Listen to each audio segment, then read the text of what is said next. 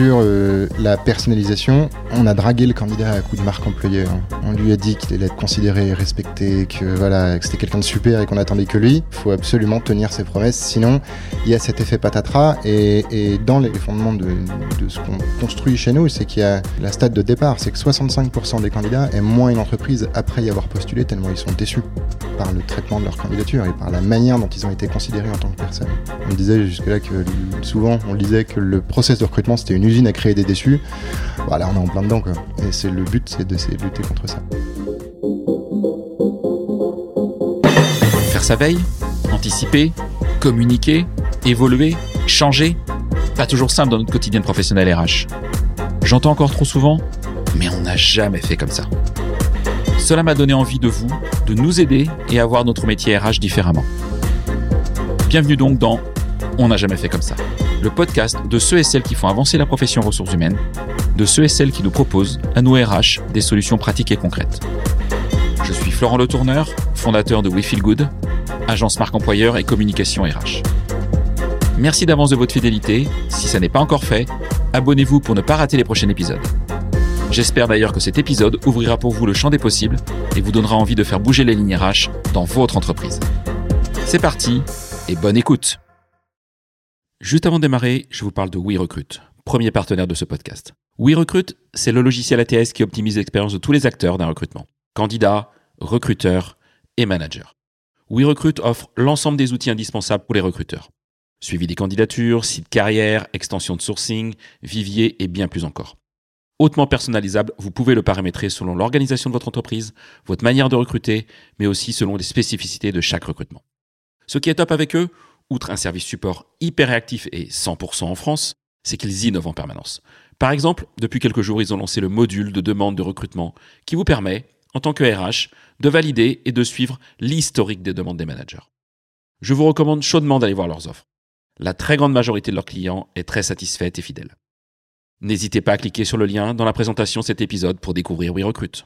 Hello à toutes euh, et à tous. Aujourd'hui, je suis mais vraiment vraiment ravi d'être invité par euh, Mathieu Penet. Bonjour Mathieu.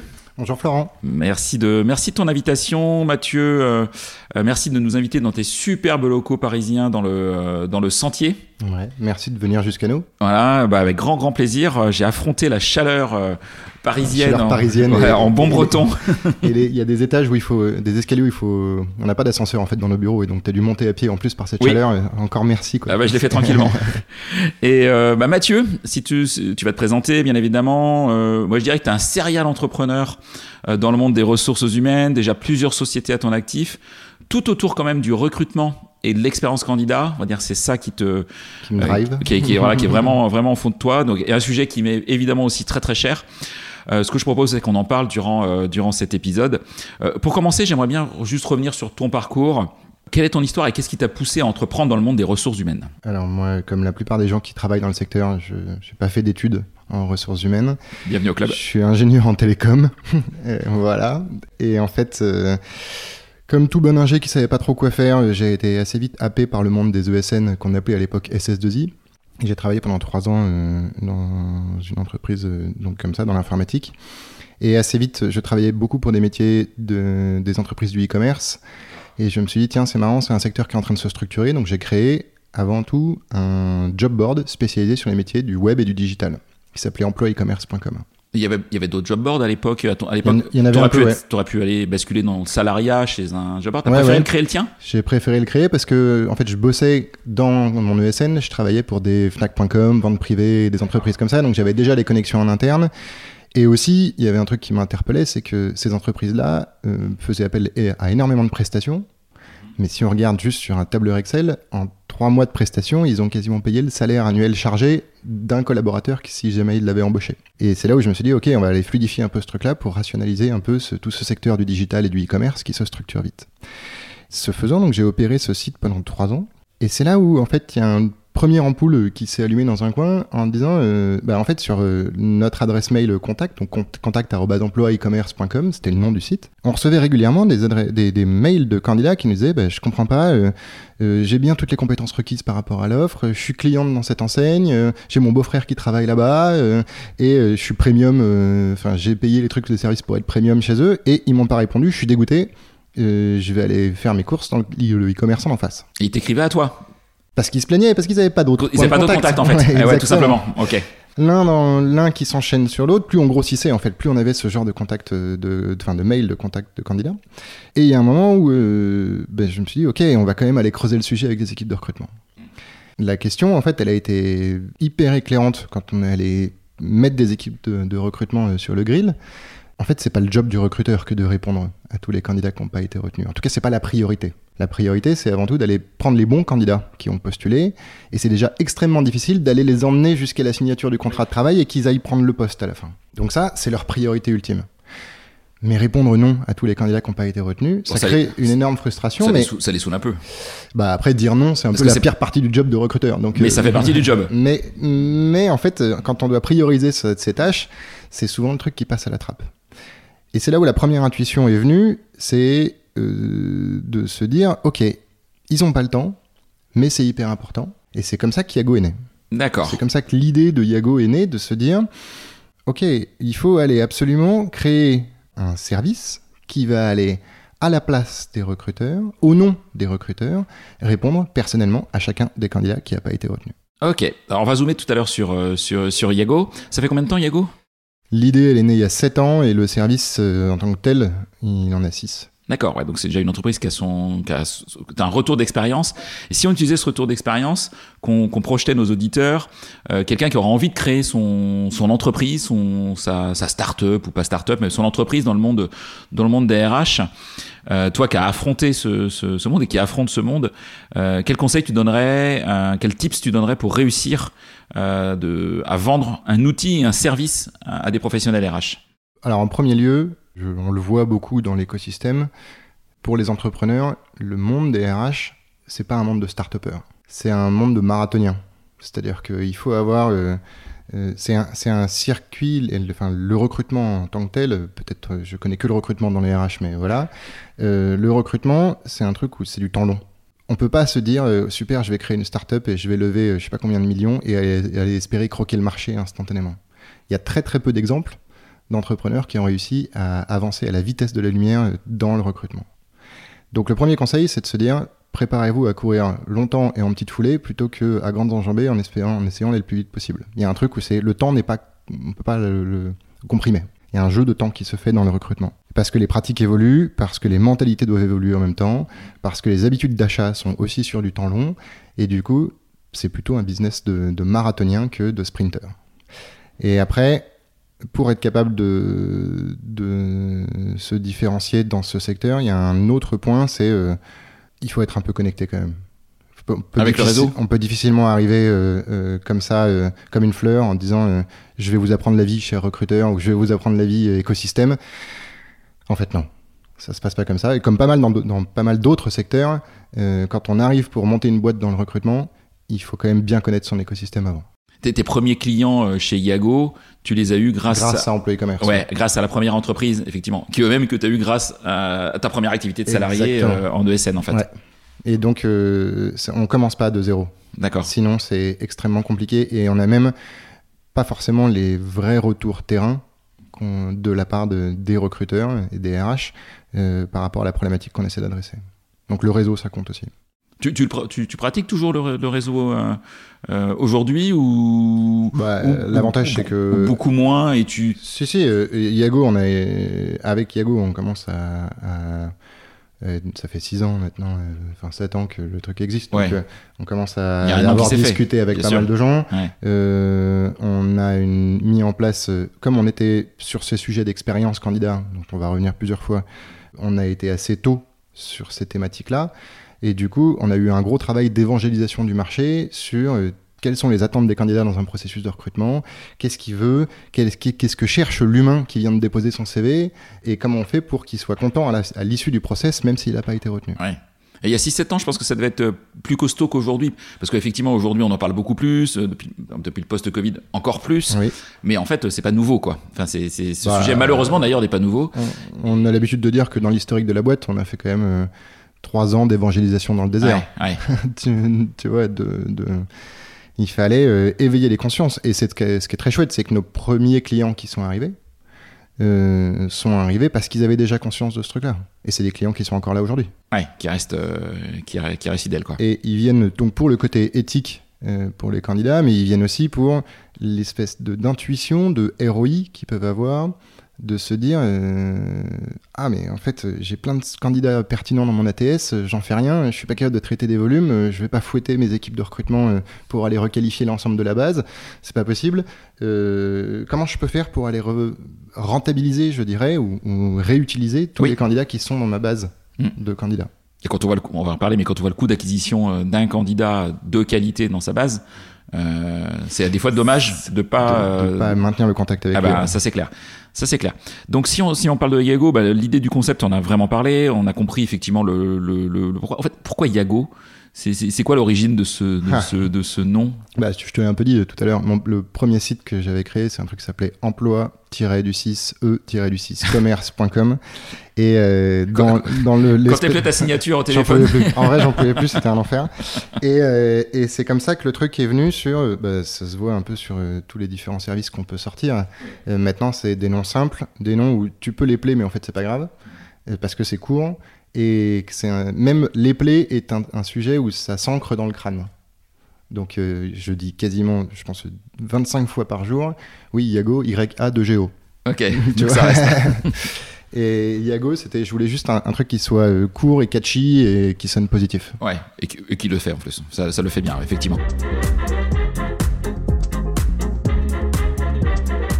Si on rentre dans le vif du sujet, sur l'expérience candidat, c'est quoi ta définition aujourd'hui de l'expérience candidat en 2023 Disons, euh, euh, je vais avoir une vision assez biaisée, mais euh, l'expérience candidat, c'est un humain qui s'adresse à une, entreprise, à une enseigne, et, c'est un enjeu, c'est au même titre que l'expérience client. Je considère juste que moi, le recrutement, c'est un des points de contact qu'un humain peut avoir avec une entreprise. Une entreprise, c'est un peu une espèce de truc un peu protéiforme, dans lequel il y a plein de points de contact différents. Donc effectivement, quand on passe la porte d'un magasin, c'est un point de contact.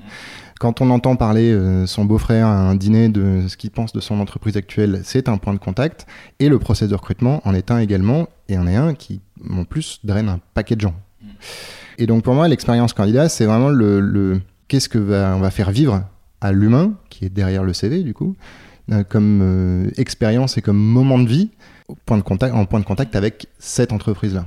Ouais, bah, alors, en, en phase avec, euh, avec toi, puis on a aussi deux types de candidats. On a ceux qui vont vraiment postuler à une offre, qu'elle soit spontanée ou, ou une, offre- enfin une candidature spontanée ou une offre, mais on a aussi tous les candidats qui s'ignorent et, que c'est- ben, quand on est recruteur, euh, ou quand on soit en cabinet ou qu'on soit en entreprise, c'est pareil, qu'on va des fois se- passer de l'énergie à les convaincre de postuler, de s'intéresser à un employeur, et, et que derrière on on va pas jusqu'au bout en fait de, de, de l'expérience candidat qui peut être encore plus déceptif pour quelqu'un qui dit mais moi attends on m'a rien demandé on vient me chercher me chercher, mais on, et, et en plus euh, on, un peu on m'oublie plus de quoi son, plus d'image. ouais C'est un peu dramatique, ouais. voilà donc ça c'est ça c'est clair Bah, ça fait partie des fléaux contre lesquels on lutte euh, Ouais. tous les matins. si Bah, chez nous.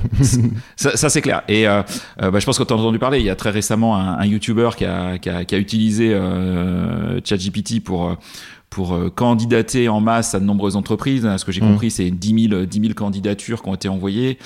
Et puis un, un taux de retour de, de 70%, enfin un taux de non-retour Ouais. surtout Oui. de 70% euh, à, à ces candidatures euh, et 30% de oui ou de non Ou à la de limite. non, mais au moins un retour. Et lui, il Ah. a considéré qu'un retour, même un retour automatisé, était un retour quand même. Ouais, donc il a été hyper sympa en ouais, plus. voilà. Même le retour automatisé bien pourri. euh, ouais, si d'ici trois semaines vous n'avez pas de nouvelles, considérez que c'est mort.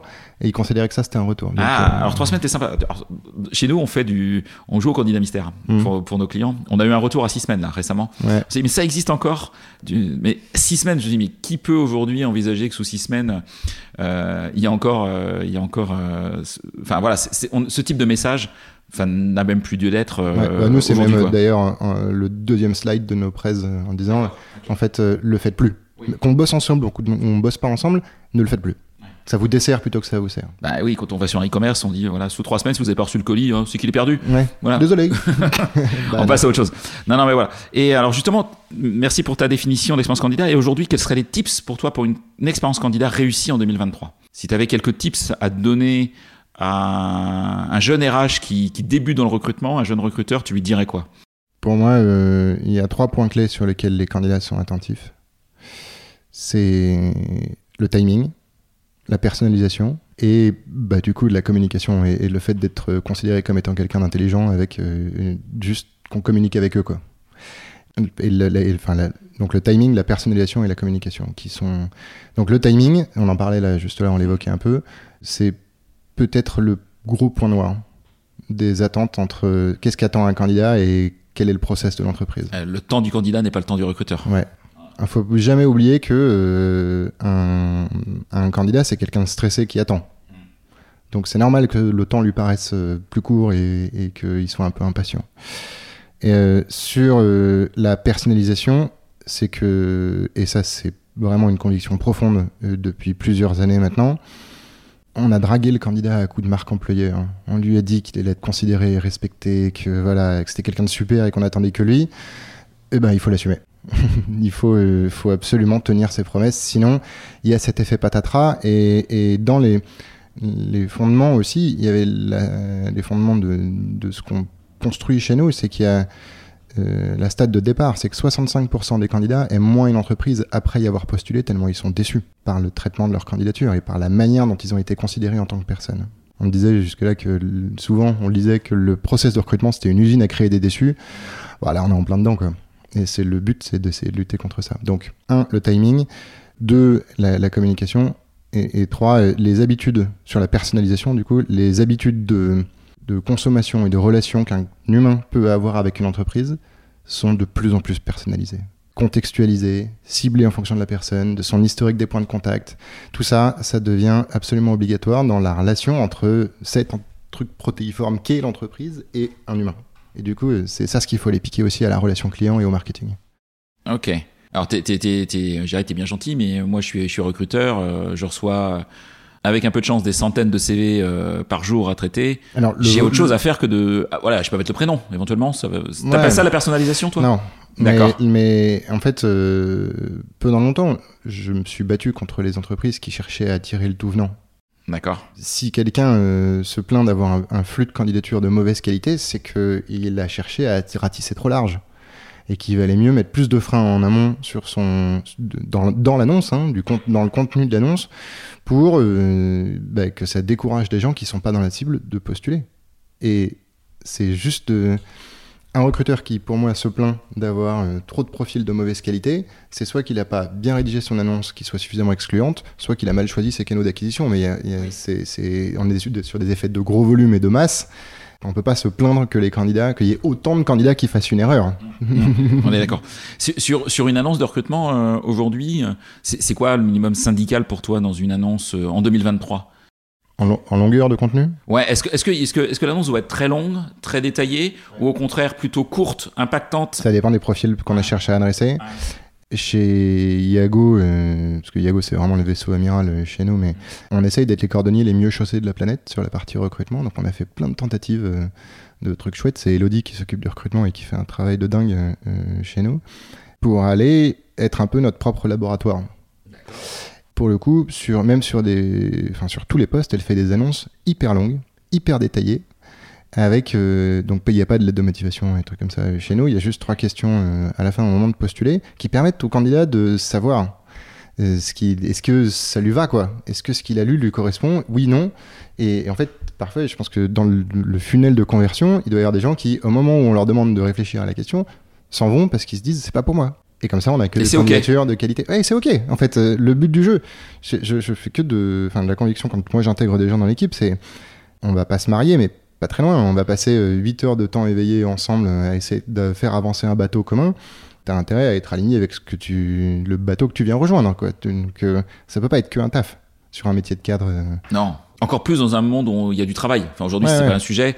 Donc, à la limite, tu viens pas là juste pour un salaire. Si tu veux un salaire, ouais. il y a plein de boulot. Il y a plein d'autres trucs. Il y a plein d'autres portes qui peuvent s'ouvrir pour toi. Mais la logique, c'est euh, de, voilà, de se choisir mutuellement. Et ça, ça, il faut dire ce qui est très chouette et dire où est-ce qu'on en est, les axes d'amélioration. On est encore une petite boîte en structuration, typiquement chez nous. Il y a des trucs où on cherche à être transparent dans les process de recrutement en disant voilà quels sont les chantiers qu'il va falloir adresser, voilà comment on doit devenir des grandes personnes. Euh, si tu es chaud pour revenir construire avec nous, euh, vas-y, là ok. Mais si tu veux euh, un, être, avoir des challenges d'une boîte du CAC 40, euh, on n'est pas là du tout, on n'est pas la bonne personne, quoi. Pas la bonne boîte. Tu, tu affiches la rému dans tes annonces? Pardon? Tu affiches la rémunération dans tes annonces à Oui. toi? Ouais, ouais. On, met, on met les fourchettes euh, assez serrées. D'accord, ouais, donc tu es, déjà dans, cette, euh, dans Ouais. ces mouvances euh, Oui, oui, indispensables aujourd'hui. Quoi. Ouais, pour des questions de, de, de s'éviter des maux de tête. pour nous, hein, c'est juste. Euh, après, euh, si la personne elle arrive et elle dit que euh, elle, elle est ok sur la REM, en fait, ça en fait un non-débat. Et d'ailleurs, ça permet une parole plus libérée souvent sur les échanges, sur est-ce que le poste intéresse les gens ou non. Si le truc est ok, en fait, est validé d'office, c'est pas la dernière question qu'un candidat va s'attendre à, à adresser lors de l'entretien. il ose même pas en parler. Ouais, voilà. Ah, je vais leur poser la question à la fin. Puis on sent bien qu'il y a un truc en, en permanence en, en tâche de fond dans son cerveau. Ok, c'est ok, on en a parlé. Boum. Ouais, si tu as postulé, c'est que tu savais, tu as lu euh, la, la fourchette, donc globalement on part du principe que tu sais lire Ouais. et que tu l'as Et compris. dans la- non, Voilà. mais même dans le Mm. call de précal, euh, dès, le, dès le truc, c'est est-ce que quoi. est-ce que tu as Ouais. vu la REM Ok, Ok. Est-ce que c'est ok pour toi voilà. Et comme ça on, on échange sur d'autres sujets et on avance. Plus intéressant. Ok, pour ok. Bah, si on parle de Yago, Mhm. Euh, parce qu'on en a parlé, mais on ne sait pas ce que c'est exactement. Alors si je te, si je te dis comment fonctionne l'outil Yago, je, je vais me prendre une claque, donc je vais Ouais, pas dire ça. Effectivement. Euh, comment fonctionne le service Yago Merci, merci pour la, la précision, c'est chouette. En fait, euh, tout le point, c'est de faire gagner du temps aux recruteurs. De faire gagner du temps, et même on a des retours très chouettes d'équipes de recrutement qui nous remercient parce que on soulage leur conscience professionnelle de recruteur aussi, parce que comme on vient faire un truc très humain qu'ils n'ont pas le temps de faire hein, auprès de chacun des candidats, c'est sympa d'avoir ce, remerciement de la conscience professionnelle de certains, recruteurs qu'on croise. Euh, si je dois y aller très simplement sur le, service, c'est en deux étapes. La première, c'est de se dire, à la place du recruteur, on va répondre correctement à chacun des candidats qui n'a pas été retenu. On va même jusqu'à aller donner des conseils au candidat pour améliorer son CV. On va même jusqu'à aller indiquer ce qu'on a vu de chouette dans le CV du candidat pour lui dire, ben, en fait, euh, traduit en langage RH, ça veut dire je t'ai mis dans ce vivier-là. hein. je vais constituer des viviers de profils pertinents. Et donc ça, c'est le premier pilier, et c'est Iago 1 chez nous. On dit souvent que c'est de la politesse pour candidat. Parce qu'une candidature, c'est finalement juste une question d'un humain à une entreprise. Et nous, on est là pour assurer cette politesse de réponse à l'humain. Et ça, euh, c'est très chouette. On commence à adresser des très gros volumes, euh, multisecteurs. euh, tout le monde s'est réveillé sur les sujets d'expérience candidat. C'est marrant. On a vu au fur et à mesure, depuis 7 ans, euh, tous les secteurs se réveiller un par un. Ça a commencé par les métiers de cadre ultra pénuriques. Puis après, post-Covid, on est arrivé sur du retail, du service à la personne et de l'intérim. De l'intérim aussi, bah ouais, tout à fait. Mm. Donc tout le monde est concerné maintenant. Et donc ça, c'est très chouette parce qu'à chaque fois, il y a un humain derrière un CV. Et euh, deuxième pilier Diago, c'est bah, quitte à avoir constitué des viviers de, de compétences, mais remplis de candidats qui, d'humains, Oui. de profils d'humains qui aiment bien l'entreprise, on va faire le nurturing aussi pour le compte de notre client, donc la fidélisation des candidats, pour aller leur permettre de bah, maintenir la petite flamme allumée chez le candidat de, au fait, si ça t'intéresse- t'intéresse toujours de nous rejoindre, euh, voilà, les, les- voilà ce qui se passe chez nous comme actu, plus voilà les offres d'emploi qui correspondent exactement à ton profil, dans ta région et pour ton type de contrat recherché chez nous. Comme ça, je te sers sur un plateau d'argent les bonnes offres qui correspondent à ton profil. Donc t'as pas besoin de retourner tous les X jours euh, sur le site carrière. euh, Tu, Les systèmes, euh, euh, pour l'avoir vu en étant un job board, euh, les systèmes d'alerte que les candidats peuvent se mettre, en fait, c'est jamais utilisé. c'est un leurre. en termes d'expérience candi- candidat, c'est, c'est- personne ne le fait jamais. Et, Et c'est pas toujours pertinent, même si euh, enfin, tous les job boards ont fait du bon travail et s'améliorent sur le sujet, mais c'est pas toujours dingo dingo, hein, ce qu'on Ouais, soit. ouais, je suis d'accord. Et donc là, le- la logique, c'est d'aller chercher du ROI derrière la revalorisation de la base. Et de, même, c'est plus de la base, c'est des viviers qu'on a construits pour le compte de chacun de nos clients. Et là, euh, c'est assez chouette, c'est que on a des retours. bah, en moyenne, Iago, ça permet de staffer 11% des postes chez chacun de nos clients.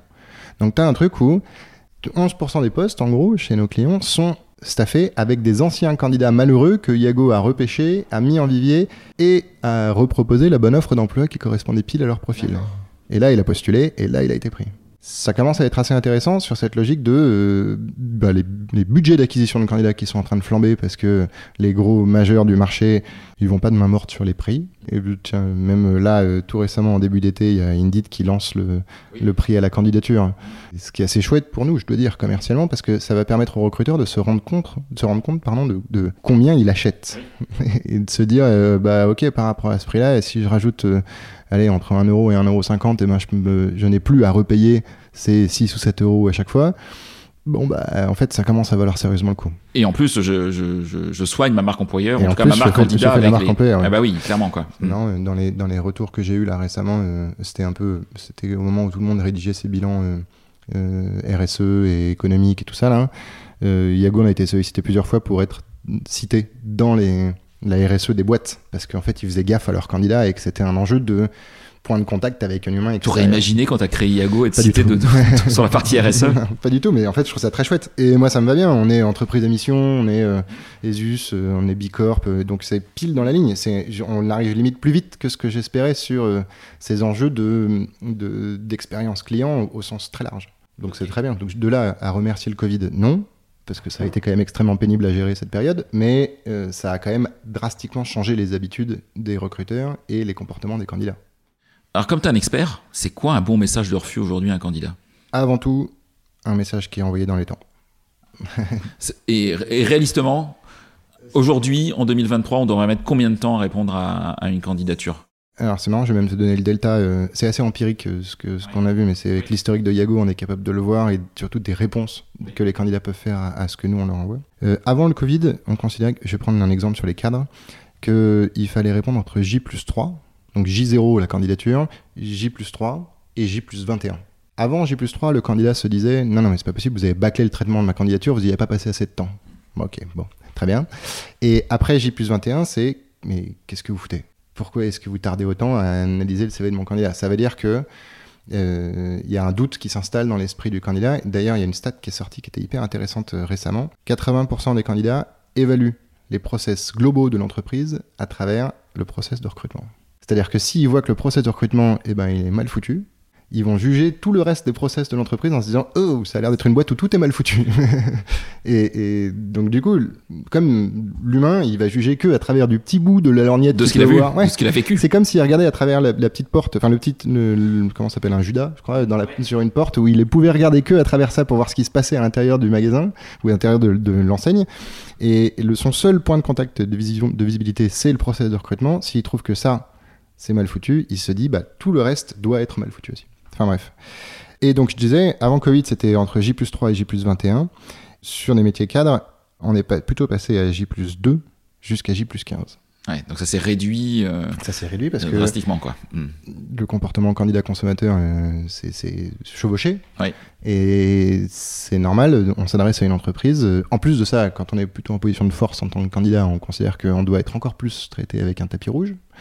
euh, avec une expérience 5 étoiles euh, dans un grand hôtel. Quoi. Euh, et donc j'ai postulé chez eux. euh, ouais, il faut qu'ils me répondent rapidement quand même, parce que sinon... euh, donc J plus, J plus 2, J plus 15, ça commence à- Enfin, on est obligé de s'organiser. Et, euh, et du coup, vous répondez à quel moment, candidat? Euh, Parce que vous avez les candidats, bien sûr, que, qui vont donc candidater sur le site carrière d'une entreprise. Le recruteur va dire celui-là, OK, il m'intéresse, je, je, je, je vais euh, le préqualifier, etc. Il y a les candidats qui restent. Ça, je le comprends. Mais est-ce que vous allez aussi traiter les réponses négatives à des candidats qui ont été préqualifiés, voire qui ont même passé des entretiens chez votre client? Le Ou est-ce que ça, c'est vraiment euh, réservé aux recruteurs 98% des candidats sont écartés dès l'étape de tri de CV. D'accord. Donc nous, Donc c'est quatre- donc c'est vraiment le- la majeure de votre. la majeure partie. Et entre les candidats qui sont écartés explicitement par le recruteur ou le candidat qui n'avait jamais été ouvert par le... On est entre nous, on peut le dire, mais... Donc euh, il n'a jamais été ouvert par le recruteur parce qu'il n'avait pas forcément besoin. Euh, ou parce qu'il a postulé la veille de la clôture du poste. Ce qui exemple. arrive, hein, Ce qui arrive hyper souvent. Ouais. Et ben en fait, En toute euh, bonne foi du recruteur pour le coup là. Ah ouais, ouais, le Ouais, recruteur, parce un moment- c'est ce que je disais tout à l'heure, le recruteur, il a fait son travail, il a trouvé la bonne personne pour aller s'asseoir sur la chaise. Et il a parfaitement fait son Parce travail. que toi, comment on en connaît plein et euh, voilà, à part quelques cas particuliers, c'est pas des tordus quoi. Non, non, non, pas du tout. Et, et- mais je blâmerai jamais les recruteurs. Moi, c'est le, le process qui, que je cherche à corriger, c'est pas les recruteurs. 90% du, du coup des candidats sont, sont ne passent pas la première étape. On se tape dans la main avec les équipes de recrutement en disant vous vous occupez bien des 2% qui avancent dans le process, nous on va prendre les 98%. Donc je réponds pas aux candidats qui ont. Je peux aller jusqu'à après précaltel, mais euh, c'est la responsabilité du recruteur que de répondre non au candidat qu'il a vu en entretien. Et même d'un point de vue expérience candidat, il faut que ça soit la personne qu'il a rencontrée qui lui fasse le feedback. Si c'est un tiers qui le fait pour lui, c'est quand même pas très chouette. Je suis, je suis, je suis assez en phase. Hein. Chez, chez Happy, on avait cette, euh, cette ce sujet-là. Le, le, le, candidat doit avoir le retour euh, en, enfin, corrélé au moment qu'il a vécu. S'il a eu un entretien précal téléphonique, on, lui, on l'appelle, on lui explique pourquoi c'est non. S'il a été rencontré, on l'appelle, voire on lui propose de venir s'il a envie de venir euh, échanger. Après, mmh. s'il veut pas. Et le mais, tips, le tips mais que pas un mail, quoi. Mais pas un mail. Ouais. Et le tips que je donne souvent sur ce truc-là, c'est il y a un truc quand chez nous on appelle la règle des 24 heures. C'est quand il y a eu un entretien avec un candidat le lendemain, enfin 24 heures, c'est la règle comme ça, mais ça peut être 48 heures après, on se passe un coup de fil de 10 minutes pour euh, se faire un feedback mutuel de, l'entretien et se dire comment est-ce qu'on va avancer sur l'étape d'après, si on avance. Mais du coup, on prend déjà rendez-vous dès la fin de l'entretien, on prend déjà rendez-vous pour se passer un coup de fil de OK, quel va être ton feedback et comment, comment ça va se passer, et on avisera sur les étapes d'après, comme ça, ça donne la visibilité à tout le monde de savoir ce qui se passe. Ouais, on projette le, candidat dans le parcours. Euh, et ça le rassure. Ça le rassure, c'est pro, quoi. c'est pro. Et, parce qu'un candidat comprendra toujours que c'est non à la fin. Enfin, je dirais, mis à part euh, quelques personnes, tout le monde va comprendre que c'est non. Par contre, euh, si c'est bien fait, il le comprendra d'autant mieux, quoi. ok, extrêmement clair. je vais revenir sur ce vivier parce que ça, c'est c'est vraiment intéressant. C'est quoi la différence pour toi entre une base candidat et un vivier candidat? Est-ce que tu vois une différence avec ces deux termes? Et, comment, euh, mais comment garder la flamme, euh, je dirais, entre un, candidat euh, qui n'a pas été pris une première fois et, une entreprise? Alors, une base de candidat, c'est une base inerte. C'est un truc très. C'est tous les, CV qu'on a pu recevoir jusque-là, pas forcément qualifiés et remplis de candidats où 9 fois sur 10, si d'ailleurs on fait des sondages auprès de ces bases-là, on se rend compte qu'ils ont même une dent contre l'entreprise. Parce que justement, les 65% de, dont je parlais tout à l'heure, des candidats qui ont été déçus. Donc, si jamais on, euh, doit juste prendre la base d'une base de CV qui a euh, chez un client X, enfin chez un recruteur X, on peut déjà, d'ores et déjà, se dire qu'en projection, il y aura quand même 65% des candidats qui seront là-dedans qui euh, seront des détracteurs. Ce qui est intéressant quand on prend ce truc-là, c'est il faut aller quand on prend une base vraiment remplie de CV mais qui n'ont pas été exploités, il faut aller requalifier la, base pour pouvoir en faire des viviers et surtout rattraper l'image. Quand on déploie à gauche chez des clients, et ça vous le fait du coup, ouais. quand, on se retrouve, quand on se retrouve régulièrement avec justement des, bases de CV remplies de pépites, hein, mm. mais juste de candidats où euh, ils n'ont jamais été ni qualifiés, ni ils ont eu une de, bonne expérience candidat. Donc on fait ce que nous, ça nous arrive de faire des opérations d'antécédence, c'est du rattrapage de base pour aller la reventiler dans des viviers et rattraper l'image que les candidats peuvent avoir. Donc on envoie après, tous les candidats qu'on a mis en vivier, on fait des messages de mea culpa en disant Hey, désolé, on n'a pas été nickel sur ta première expérience, mais pourtant tu as un profil hyper chouette pour ça, ça, ça. Et du coup, à partir de maintenant, on reviendra vers toi avec des offres qui correspondent à ton profil. Et ça permet de rattraper. Et ça vous signe Iago vous signez le nom du client? Non, on signe pour le nom du client. Ah ouais, d'accord, ok. À l'initiation de Diago, on fait ouais, ça. D'accord, ok. Et, et ça permet, et d'une, de re-remplir des viviers à la vitesse de la lumière, et de deux, d'aller rattraper cette image de marque employeur a, qui a été un peu égratignée par des process automatisés, voire pas, pas de réponse du tout. Et donc, ce qui est chouette dans nos métiers, sur l'expérience candidat, c'est que on fait des sciences humaines avant tout, c'est rattrapable à chaque fois. Tu dis pardon, en fait. Tu peux dire pardon à un candidat. C'est très facile. Tu peux le faire même sur des très gros volumes de candidatures. Et comme ça, tu rattrapes ton image. C'est pas, c'est pas, c'est pas définitif en fait. Euh, c'est pas euh, tu. Et vous trouvez du coup les candidats sont plutôt bienveillants du coup sur, quand il y a ce genre de pratique. Ah bah ouais. ouais. C'est euh, en fait on leur met une couche d'humanité sur un truc où ils ont manqué d'humanité dans le process. Ils disent ok, ils disent ouais pas de problème. Du coup je veux bien que vous me renvoyiez des offres d'emploi qui, qui me correspondront chez vous. C'est assez chouette en fait de se dire que les candidats, c'est, on disait juste à l'instant, les recruteurs sont pas des gens méchants et, bien sûr que non, mais les candidats non plus. Hein. Mm. C'est, juste que quand on ouvre LinkedIn ou Twitter, on se rend compte qu'on a l'impression que tous les candidats sont euh, mal polis, abjects euh, et, des mauvaises personnes. C'est pas vrai. Non, c'est une minorité qui s'exprime et, puis des fois ils ont raison de s'exprimer aussi. Hein. Ça fait ça fait réfléchir. À ouais, mais, mais quand tu vois euh, certains, comme s'il y a un manque de communication et d'humanité entre candidats et recruteurs, ça fait qu'à la fin il y a des jugements à l'emporte-pièce oui, qui se font Il y a du bashing des fois qui est, qui est assez violent, qui est pas mérité quoi. Ouais. Euh, je suis intervenu là il n'y a pas longtemps euh, auprès de, du groupe Bouygues et il fallait que je parle du ghosting candidat. Euh, hyper intéressant comme échange, mais pour moi, tous ces sujets de ghosting candidat, c'est juste le candidat qui a la flemme de te dire ce qui n'a pas été dans le process de recrutement et du coup il a pas envie de te le dire en face, donc il veut plus te donner de Noël. Mais le ghosting, c'est à peu près que ça, quoi. Et du coup, tout c'est parce que l'expérience candidat, elle n'a pas été au top. Ok. Vous, vous, vous, travaillez aussi sur les candidats, parce que là on parle beaucoup des candidats donc externes. Est-ce que vous travaillez aussi sur les candidats internes? Alors je pense plutôt effectivement aux groupes euh, ou grandes, grandes sociétés, aux groupes un peu structurés, euh, qui souvent diffusent en interne avant l'externe, voire en même temps. Enfin, ça dépend des, des process. Euh, mais est-ce que vous allez accompagner aussi les, les candidats internes euh, dans une réponse, ou est-ce que vous laissez ça à la main de l'entreprise de votre client? Vous n'y touchez pas? Il y a plein de process qui m'intéressent dans l'acquisition euh, candidat. La mobilité interne en est une ultra chouette. Il y a juste un code que j'ai pas réussi à craquer, euh, ou où je n'ai pas assez fait d'interview pour essayer de comprendre ce truc-là. Mais il y a un truc très humain, c'est que si moi dans mon équipe j'ai une star qui cherche à évoluer en interne et que je sais pas comment la remplacer, eh ben j'ai pas envie qu'elle parte. Et donc il y a ces jeux politiques qui se font sur la mobilité interne où euh, soit il faut aller structurer, processer le truc ou faire beaucoup de conduite du changement, mais j'ai pas encore vraiment euh, compris comment on pouvait aller craquer ce code de la mobilité interne. Je sais qu'il faut respecter encore plus les candidats qui demandent des mobilités internes parce que c'est un, une preuve d'engagement dingue. De, de fou. De- parce de- que j'ai envie de rester ouais. dans cette boîte. Oui. Euh, et, hum, et donc là, il faut absolument, en termes d'expérience candidat interne, dérouler un tapis rouge et qu'il y ait une réponse sous 48 heures et que machin. Mais sur la- la- en faire un vrai canal d'acquisition et de fluidification, comme il y a des freins en interne que j'arrive pas à, maîtriser ou à décortiquer suffisamment, j'irai pas tout de suite. Mais dans les sujets euh, qu'on a bah, déjà balayés euh, après Yago, il y a déjà les mesures de l'expérience candidat donc euh, avec casque. Et là, on fait un test euh, typiquement avec un, un client. Comme avec Yago, on a une expertise sur le fait de fidéliser des candidats et de maintenir le contact avec des candidats. On s'est dit, ok, ça pourrait être intéressant de le faire avec les collaborateurs qui sont sortis de l'entreprise. D'aller, pourquoi pas, euh, il y avait une stat qui était assez intéressante, c'est que 40% des candidats regrettent d'avoir quitté leur entreprise au bout de 6 mois. Et en fait, ça commence à faire un paquet de monde. Et ça commence à être un canal d'acquisition de candidats. Ça commence à être chaud. Il y a les chiffres, je sais pas si tu as vu ce matin, qui sont sortis de la DARES, euh, euh, donc du ministère du Travail, pour le premier trimestre 2023, alors qu'on a un PIB euh, assez flat hein, en ce moment. Euh, 500 000 démissions au premier trimestre. Le chiffre n'a jamais été atteint. C'est 500 000 démissions, alors que le PIB. Moi, j'ai connu en vieux, vieux couillon que je suis. Mais non, euh, quand il y avait un PIB à, à zéro, euh, c'était plutôt euh, le chômage monte et voire on faisait des plans sociaux, quoi, un peu, un peu, un peu, un peu partout, et euh, des cost reduction, etc. Et là, on a toujours autant démissions, c'est-à-dire que confiance dans le marché de l'emploi pour se dire je vais retrouver et je vais trouver un autre job qui me plaît.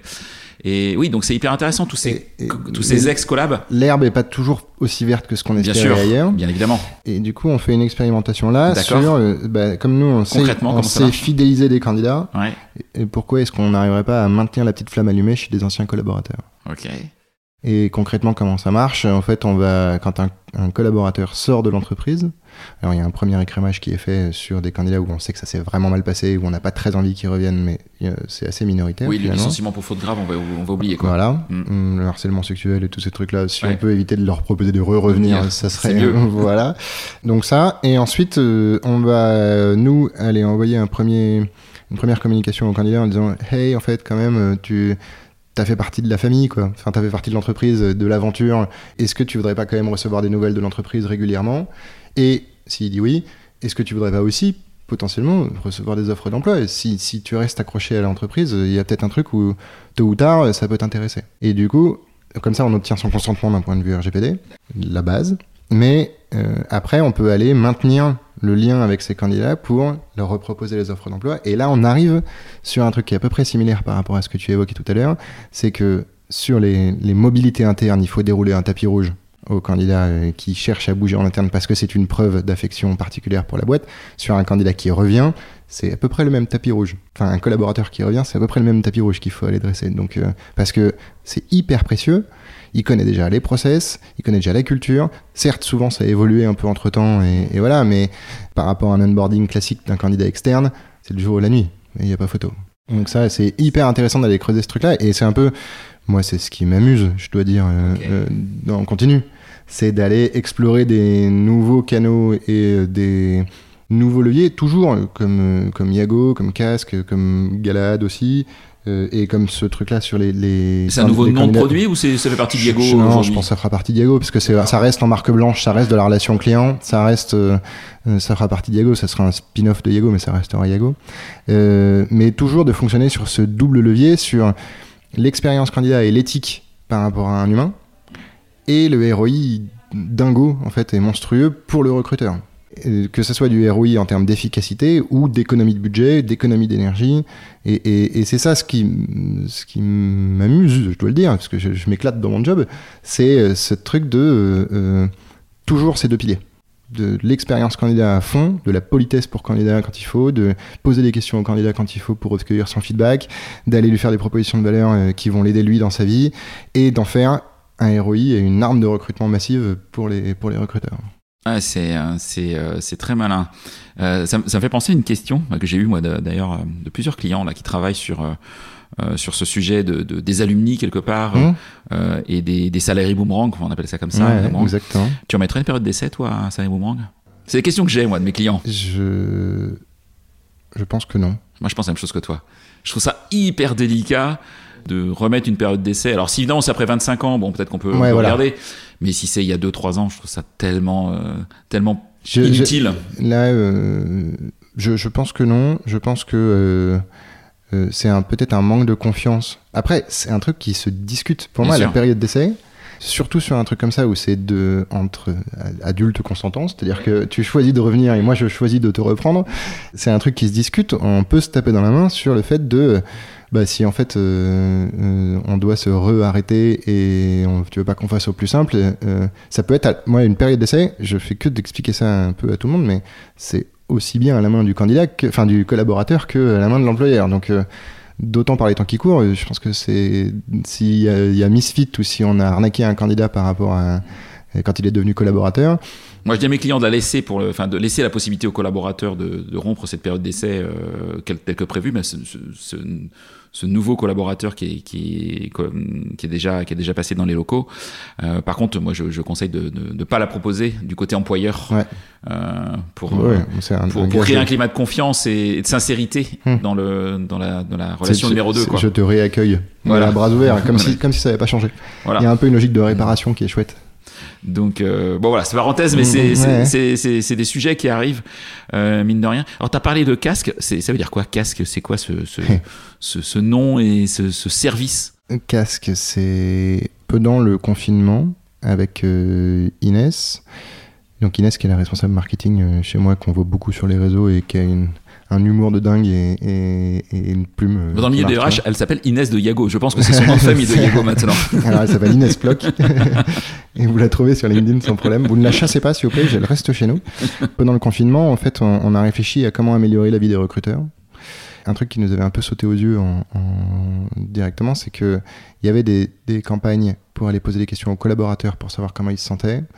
Il y avait, euh, c'était un peu dans les confinements, quoi. C'était de, il y avait pas ou peu de visibilité qui était donnée aux équipes de direction du recrutement ou de recruteurs ou des recruteuses de savoir qu'est-ce que pensaient les candidats du process de recrutement. Et donc casque, ça s'écrit C-A-A-S-K. Donc Iago, il y a un A.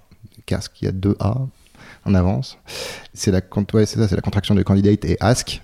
Et c'est juste le fait d'aller poser des questions de deux manières. Soit en grosse opération coup de poing, on va interroger toute la base pour savoir qu'est-ce qu'ils ont réellement pensé du processus de recrutement et quel est le, disons, le souvenir qu'ils peuvent avoir de leur euh, expérience candidat auprès de l'enseigne ou de l'entreprise.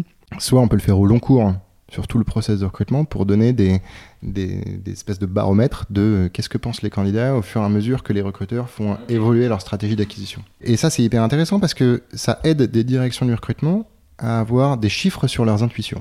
J'ai beaucoup lutté contre les intuitions parce que c'est un truc qui m'a toujours un peu dérangé en recrutement.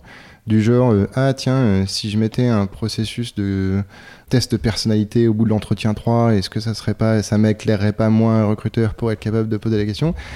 Très bien, tu peux penser que ça va t'aider toi, recruteur, et que ça va rendre tes candidats heureux. On va demander à tes candidats pour savoir s'ils sont chauds pour le faire.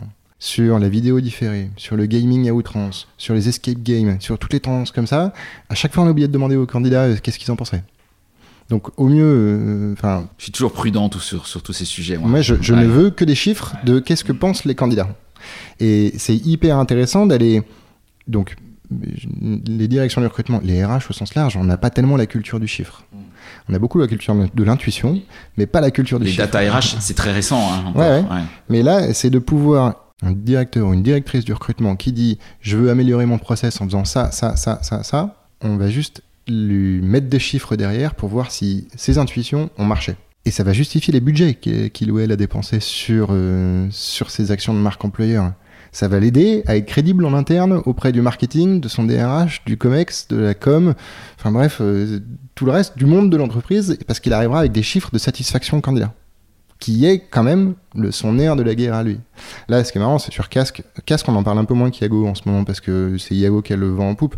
Dès que je vois un directeur du recrutement qui arrive à son poste, je lui quand même, on, lui glisse un petit message en disant "Écoute, là, tu vas arriver avec plein d'intuitions et plein d'images. Avant de bouger le petit doigt, fais-toi un tube à essai témoin."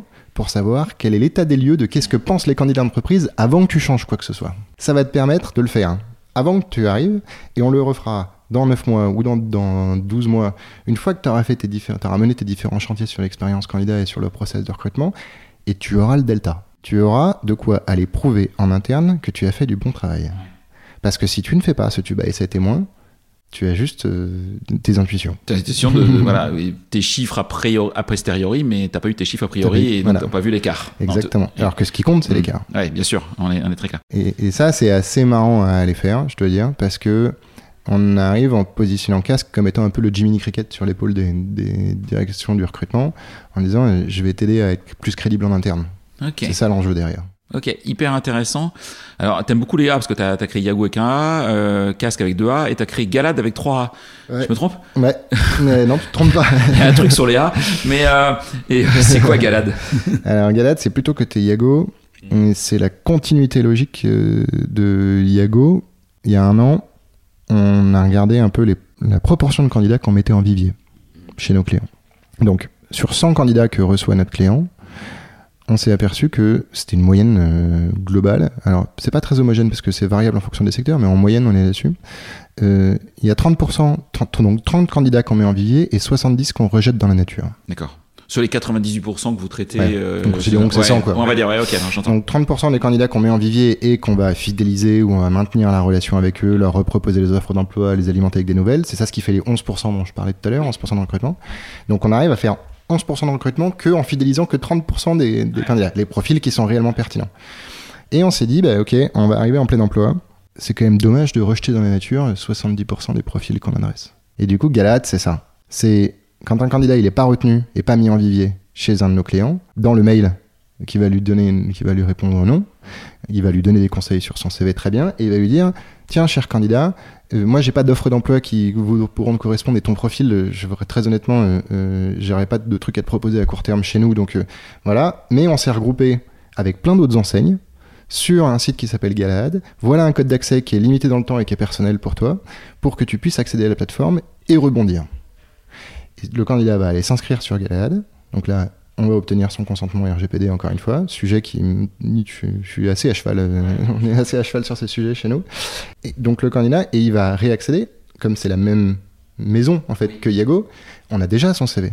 Et on a déjà qualifié son CV. Et on sait dans quelle région il cherche. Donc on est capable directement, dès son inscription, de lui reproposer les offres d'emploi chez les autres entreprises qui correspondent à son profil, dans sa région, et pour son type de contrat recherché, avec un truc où c'est service sur un plateau d'argent, mais à l'échelle de toutes les enseignes et toutes les, toutes les entreprises partenaires. Ah oui, alors bah, du coup, moi je peux être client Galad sans être client Yago Non. Ah, d'accord, ok. Non, parce que euh, pour des questions d'harmonisation, en tout cas pour l'instant c'est ce qu'on s'est dit, tu as postulé chez Kiloutou. Kiloutou ne t'a pas pris. Kiloutou t'invite à, t'invite à accéder à Galahad. Sur Galahad, tu postules dans une entreprise où là, il n'y a pas une expérience candidat qui est euh, humaine. Et bien toi, à la fin, tu seras déçu par Galahad et par ricochet par Kiloutou.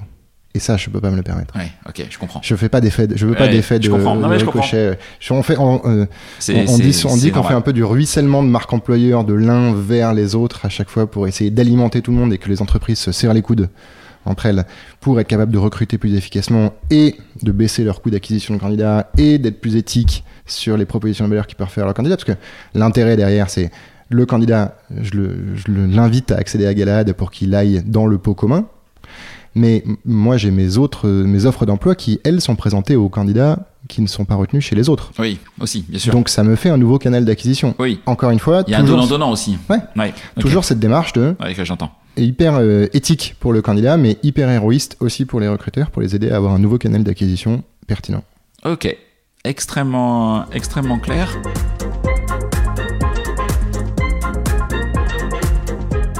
Alors, si on veut pas se transformer sur un épisode de Génération Do It Yourself de 2h30, qui est très bien en demeurant, hein, euh, c'est pas ça le sujet. Si on venait sur euh, le futur de l'expérience candidat, hein, ta vision de ce qui va se passer ces prochains pro- mois, pardon, ces prochaines années autour de l'expérience candidat, est-ce que tu penses qu'on est au paroxysme de- des attentes aujourd'hui candidat? Est-ce que ça va encore évoluer demain? Est-ce que l'IA a un impact? J'en sais rien. Est-ce que est-ce que c'est un buzzword que je- que j'ai glissé au milieu de mon podcast pour euh, pour le faire plaisir? Vas-y. Alors, euh, sur l'IA, euh, allons-y. hein. Je me méfie de l'IA comme d'un truc chouette qu'il faut absolument aller chercher. Ce qui m'intéresse, moi, c'est l'usage. Oui. Donc, euh, oui, chez Yego, nous, on s'intéresse vraiment à ce que fait l'IA, mais pour nous, ce que peut faire l'IA et ce qu'on est capable de mettre en place, mais il faut que ça soit au service justement de cette qualité de réponse pour le candidat. Il y a des humains chez Yego qui viennent se pencher sur le CV des candidats. Il y aura toujours des humains, mais est-ce que je peux pas améliorer la vie des équipes qui travaillent chez moi et qui viennent qualifier les CV des candidats pour faire en sorte que eh ben, ils passent un peu moins de temps sur le CV du candidat parce qu'il y a certaines micro-tâches qui ont été prises par de l'intelligence artificielle. Là, c'est intéressant parce que c'est un enjeu d'usage. Aller faire de l'IA, j'étais à Vivatech, hein. Euh, j'y suis allé, j'étais exposant et tout. euh, On me demandait souvent si je faisais de l'IA, je leur demandais ça dépend pourquoi? Quel est le but? Donc c'est l'usage qui compte. Après, euh, l'IA est un sujet où tout le monde quasiment dit qu'il en fait. Euh, je suis pas sûr. Je me méfie énormément. Je, juste pour vous rappeler, il y a quelques mois, tout le monde ne parlait que métaverse. Euh, leur soufflet, le soufflet est retombé assez vite. Il y a un truc qui va peut-être se décanter sur le métaverse in fine, hein, mais c'est juste l'espèce de hype, de coolitude de Startup Nation et tout et tout, qui, euh, où il fallait que tout le monde y soit. Je suis pas sûr. Et comme pour l'IA, on va attendre que ça se calme un peu, mais il y a des trucs chouettes qui peuvent être à retirer, mais c'est pas la peine de vouloir le mettre à toutes les sauces non plus. Donc le futur de l'expérience candidat, pour répondre à ta première question, l'extrême personnalisation, euh, c'est un truc où il y a des idées qui ne sont pas encore venues, qui peuvent être chouettes. Il y avait des idées qui étaient déjà passées, euh, qui avaient déjà été utilisées avant, mais qui doivent être mixées avec des nouveaux concepts d'aujourd'hui. Je pense qu'il y a des, ouais, il y a encore de beaux jours devant nous sur l'expérience candidat et l'amélioration de l'expérience candidat.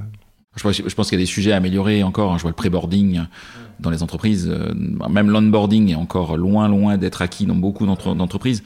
Et sur le pré-boarding, enfin, voilà, on recrute et puis trois mois après, on s'inter, on se dit, mais tiens, il y a, il y a quelqu'un qui arrive la semaine prochaine. Il faut peut-être euh, envisager un ordinateur. Ben, c'est peut-être tellement basique, mais c'est tellement pas bien Ouais. fait encore aujourd'hui qu'il y a beaucoup, euh, beaucoup, beaucoup d'axes euh, d'amélioration euh, euh, pour, euh, bah, Ouais, il y a pour nous. plein hein. de briques du recrutement Voilà. qui mériteraient d'être euh, l'expérience candidat. C'est un truc assez vaste, mais le process de recrutement ou l'onboarding ou le même euh, l'offboarding. Bah oui, c'est clair.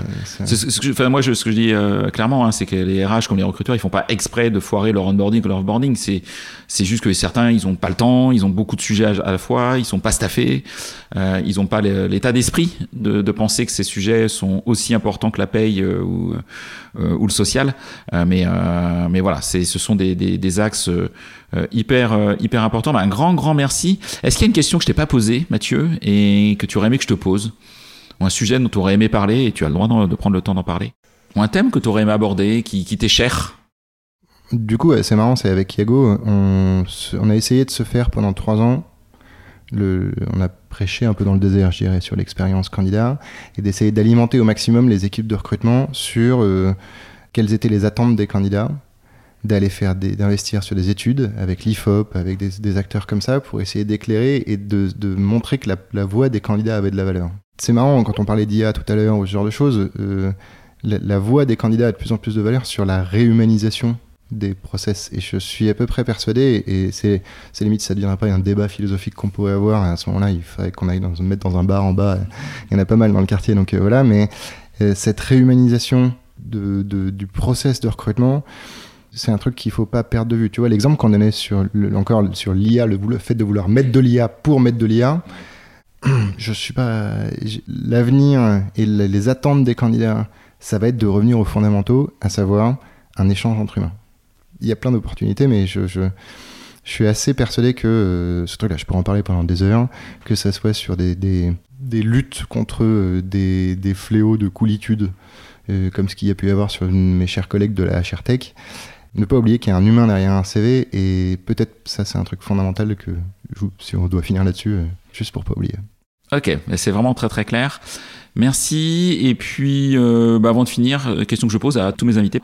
Est-ce qu'il y aurait un entrepreneur dans le monde RH que tu me conseillerais d'inviter, qui travaille sur le travail autrement, qui lutte contre le on n'a jamais fait comme ça, ou bien un RH en entreprise, un DRH, un directeur de recrutement ou une directrice de recrutement, euh, qui pour toi est plus avancé que la moyenne et que tu que, que aurais envie que j'interviewe pour euh, aussi euh, bah, montrer des bonnes pratiques euh, à, nos, euh, à nos auditeurs J'ai fait des très chouettes rencontres euh, dans, là, là récemment euh, sur des métiers extrêmement durs et qui ont été euh, dévalorisés euh, dans les médias et des trucs comme ça. Mais Céline Favre, qui est la DRH de Domus Vie, qui est une, un EHPAD, Oui. enfin pas que, il y a ont plein d'autres Oui. activités, je dois dire, était particulièrement bluffé par cet échange avec cette DRH. Euh, sur euh, les, les drivers pour lesquels elle fait ça, la motivation, le côté très humain et empathique. euh, on oublie parfois qu'il y a des équipes de recrutement ou de RH qui peuvent être un peu malmenées quand ils sont dans la tempête où tout le monde est, est pas cool sur un secteur, alors qu'en fait ils ont une mission derrière. C'est très compliqué dans tout le secteur du service à la santé, service à la personne en ce moment pour recruter, pour maintenir les équipes à flot et tout et tout. Alors qu'en fait, on en a besoin. Et, et c'est assez français, je trouve, de cracher Ouais, sur un truc ils dont ont, on peut ont avoir besoin. subi, enfin Domus Vie a subi en plus le Ouais. le- le- l'image d'un concurrent et Ouais, ça voilà. c'est ça c'est violent quoi. Et, Donc, euh, du coup, euh, vraiment une personne très chouette euh, sur euh, et qui fait que d'innover et justement de vouloir faire des trucs un peu en dehors des clous. Je pense que ce serait pas mal comme rencontre pour toi. ah bah écoute si tu si tu peux mettre en relation avec elle ce serait ce serait ce serait génial.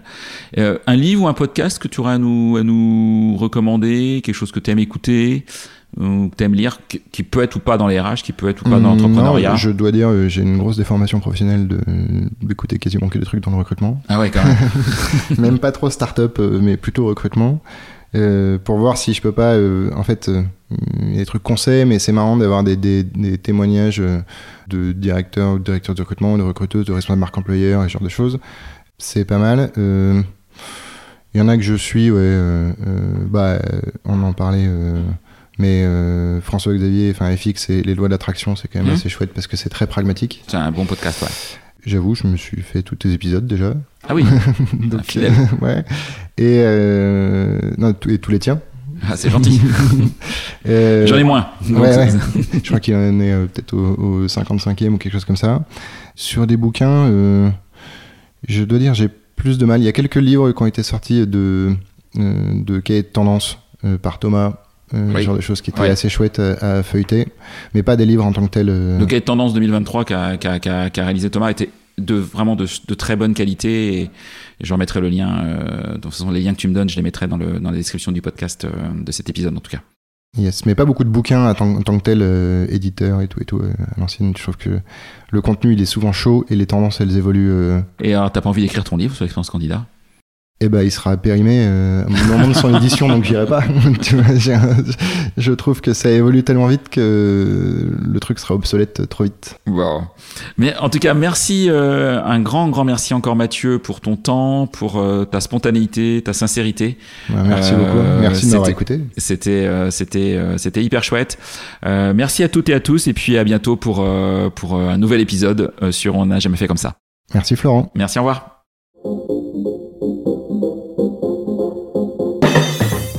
C'est terminé pour ce bel épisode. Merci de l'avoir suivi en entier. Pour ne pas rater le prochain, d'ailleurs je prépare plein de chouettes entretiens pour ces prochaines semaines, abonnez-vous à On n'a jamais fait comme ça. C'est le bouton Sweep sur Apple Podcast ou s'abonner simplement sur Spotify. N'hésitez pas également à mettre 5 étoiles si vous avez apprécié ce podcast et à me contacter via LinkedIn pour tout commentaire ou toute suggestion d'invité. À bientôt!